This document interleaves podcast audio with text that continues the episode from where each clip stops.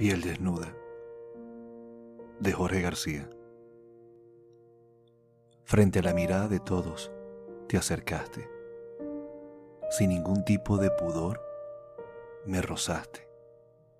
Y yo, atónito por tu belleza, dejé que tu mirada me cautivase. Así empezó nuestra historia de amor, con un deseo indescriptible entre los dos y unas ganas de poseernos y comernos. Una lujuria nacida de la pasión y los besos. Y nos convertimos en amantes secretos. Luego hicimos de lo nuestro algo discreto, pero no nos importó en nada el que dirán, y dejamos al descubierto lo nuestro. Y fuimos la crítica de muchos fuimos el deseo de todos.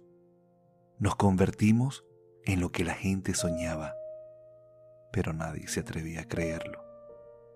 Eras tú, la llama viva del deseo.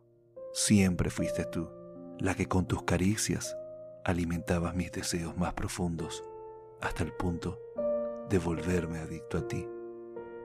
Cada encuentro nuestro de entrega se convertía en la muestra más pura de amor en donde nuestros cuerpos sedientos saciaban sus ganas más allá del éxtasis supremo. Con tus manos expertas y mis dedos virtuosos, nos volvimos dueños cada uno del otro y fuimos capaces de reconocer nuestra piel desnuda con una sola caricia, sin abrir los ojos siquiera. Y saciaba mi sed desnuda cuando con mis besos te cubría toda y llenabas mi boca entera con el líquido dulce de tu fuente hermosa. No importaba el lugar, mucho menos la hora, para dejar que nuestras ganas nos gobernaran, sea frente a los amigos o extraños, daba igual, el deseo se apoderaba de ambos. No seas cobarde y atrévete, me dijiste no quites mis manos de tu pierna, me insististe. No permitas que las miradas te afecten, me insinuaste. No le digas a mis dedos que paren de moverse, me rogaste. Hambrientos por las ganas que este amor nos provoca, me atreví a sentir el líquido de tu fuente debajo de tu ropa.